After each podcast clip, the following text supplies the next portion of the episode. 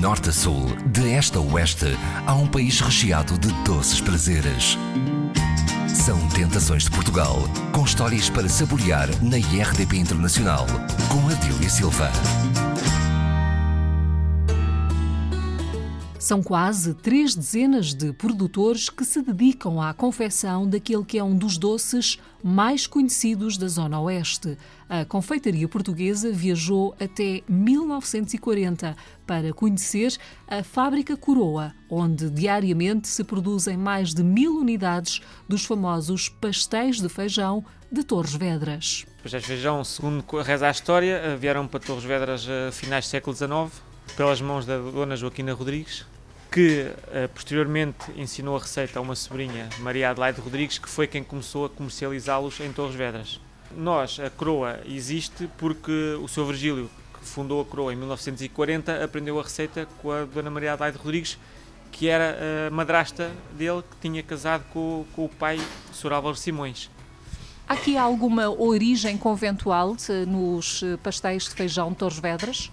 Há, há, relatos históricos que dizem que sim, mas na, nós não encontramos nenhuma prova mesmo eh, física que, que demonstre o, o, o, mesmo. Nuno Correia e Célia Carvalho, portanto, vocês são os atuais proprietários da fábrica Coroa desde 2011.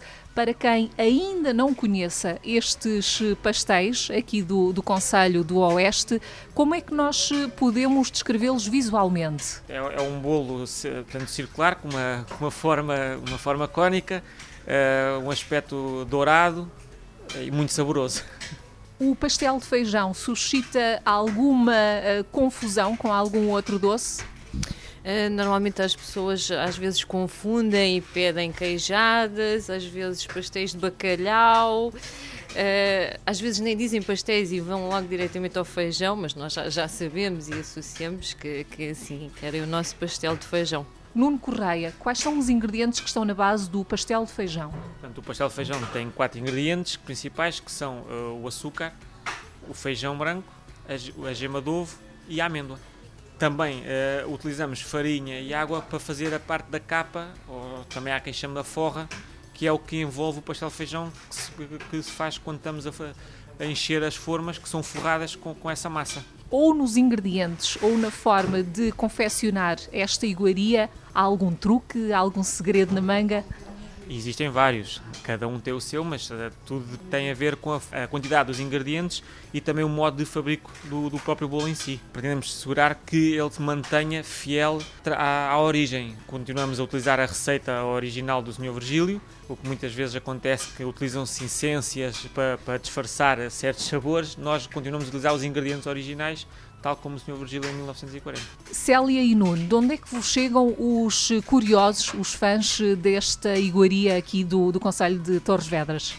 É de todo o país, de norte a sul, é desde Porto, Coimbra, é, Algarve, todos querem provar o nosso maravilhoso pastel. E além fronteiras, onde é que ele chega? Ele chega a todo o mundo. Nós temos a felicidade de termos os nossos imigrantes que levam os nossos pastéis além fronteiras e também clientes que oferecem a conhecidos que têm os pastéis. Ainda esta semana mandámos pastéis para, para Miami, foram para o, para o Canadá, foram para a Holanda, Suíça.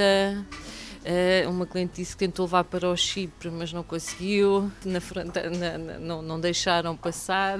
E alguém se deliciou com os vossos pastéis? Provavelmente. Temos histórias de pessoas que ficaram com os pastéis barrados na, na alfândega, nos aeroportos. Temos a história de uma senhora que levou para os Estados Unidos, o, o fiscal da alfândega ficou muito curioso ao ver no radar perguntou o que é que ela levava na mala, ela dizia que levava loiça aqui de, de, perto aqui das caldas, uh, levava roupa e ele então apontou-lhe o, o ecrã do, do raio-x e disse, então e estas bolinhas cor laranja? E ela, ah, isso o senhor não conhece, isso são pastéis de feijão. E por coincidência o senhor até estava imigrado há muitos anos na América, que era de Torres Vedras, sabia muito bem o que era o pastéis de feijão. E neste caso, bem, correu é? bem que a senhora até lhe ofereceu dois pastelinhos para ele, para ele ter uma recordação de Torres Vedras. E temos a situação de, um senhor que teve que comer uma caixa de pastéis de feijão na alfândega porque não deixaram passar e ele, para não os mandar fora, comeu a caixa, comeu a caixa inteira ali. No Unicélia, mas ainda há outras curiosidades a respeito aqui dos pastéis de, de feijão da, da vossa terra.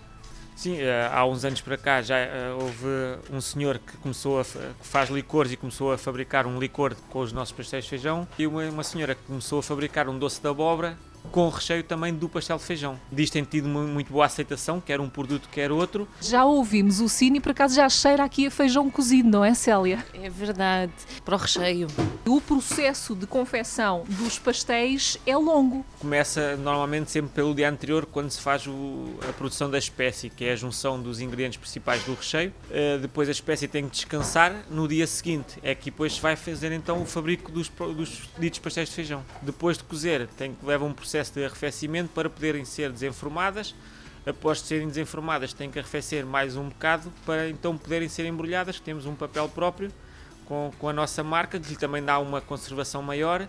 Por falar em conservação, estamos a falar de quantos dias? 17, 18 dias. Célia Nuno, vocês são um casal jovem que estão com este negócio há quase há meia dúzia de anos. Sim, é verdade. Ficámos com, com a fábrica em 2011, já há caminho de sete anos, e tem sido um desafio.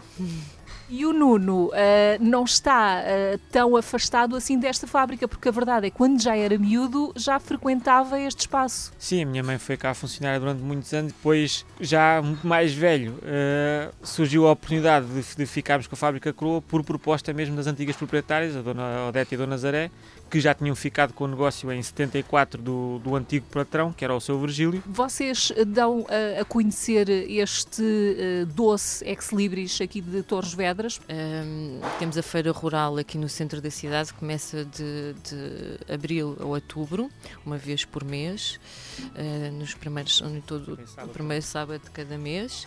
Temos também a feira de Santa Cruz. Uh, que é a feira de verão, eh, que inicia ali a meio de julho e vai até ao final de agosto, todos os sábados. Eh, e depois, pontualmente, participamos em, em outros eventos. Sei que também está a decorrer um processo de certificação, portanto, muito importante para preservar portanto, o pastel de feijão, com uh, IGP, portanto, uma indicação uh, geográfica protegida, portanto, que irá a caminho de Bruxelas. Sim, é uma certificação europeia que vai fazer com que em, em, mais lado nenhum se possam fabricar e apelidar de pastéis de feijão de Torres Vedras nenhum outro produto sem ser feito aqui por nós aqui em Torres Vedras. Uma unidade, portanto um pastel de feijão, pesa em média quantas gramas? Cerca de 65 gramas, mais ou menos. Em termos de calorias, equivalem a? Menos que um pacote de batatas fritas. Tem mais procura em que altura do ano? Por exemplo, Natal, eh, Páscoa, por exemplo, as festas da cidade, vêm muitas pessoas de fora. Temos também pelo Carnaval e depois temos os meses de verão, mais propriamente o agosto, com os nossos imigrantes e com os turistas, em que temos o, um aumento de vendas nessa altura. Há quem venha de propósito, saia da A8 para vir de propósito cá comprar uma caixa de feijão. Temos também a curiosidade de um senhor que sempre cá vem, leva sempre uma dúzia e normalmente quando diz quando chega à casa se lhe sobrar é um ou dois. O pastel de feijão não existe apenas num único tamanho. Também temos por encomenda o, a tarte de pastel de feijão, que é feita com o mesmo recheio, mas em formato de tarte. Tem mais de um quilo, é um quilo e pouco, um quilo e cem, um quilo e duzentas. Também há o pastel de grão, além da tarte. Que é menos conhecido, mas é muito bom. A fábrica Coroa está aberta todos os dias. Sim, nós estamos abertos de segunda a domingo, das 8h30 até às 20 Portanto, há muitas oportunidades para vir visitar Torres Vedras e provar um pastel de feijão e não só. Uh, há também uh, aqui em Torres Vedras outros locais onde as pessoas podem degustar esta uh, iguaria. Podem vir ao Carnaval e passar por aqui e levar um pastel, uma caixinha. E não só. Aconselho a fazerem uma visita ao nosso castelo, que tem uma, uma, uma, vista panorâmica sobre a cidade e através daí também visitarem-se as linhas de torres, também subejamente conhecidas.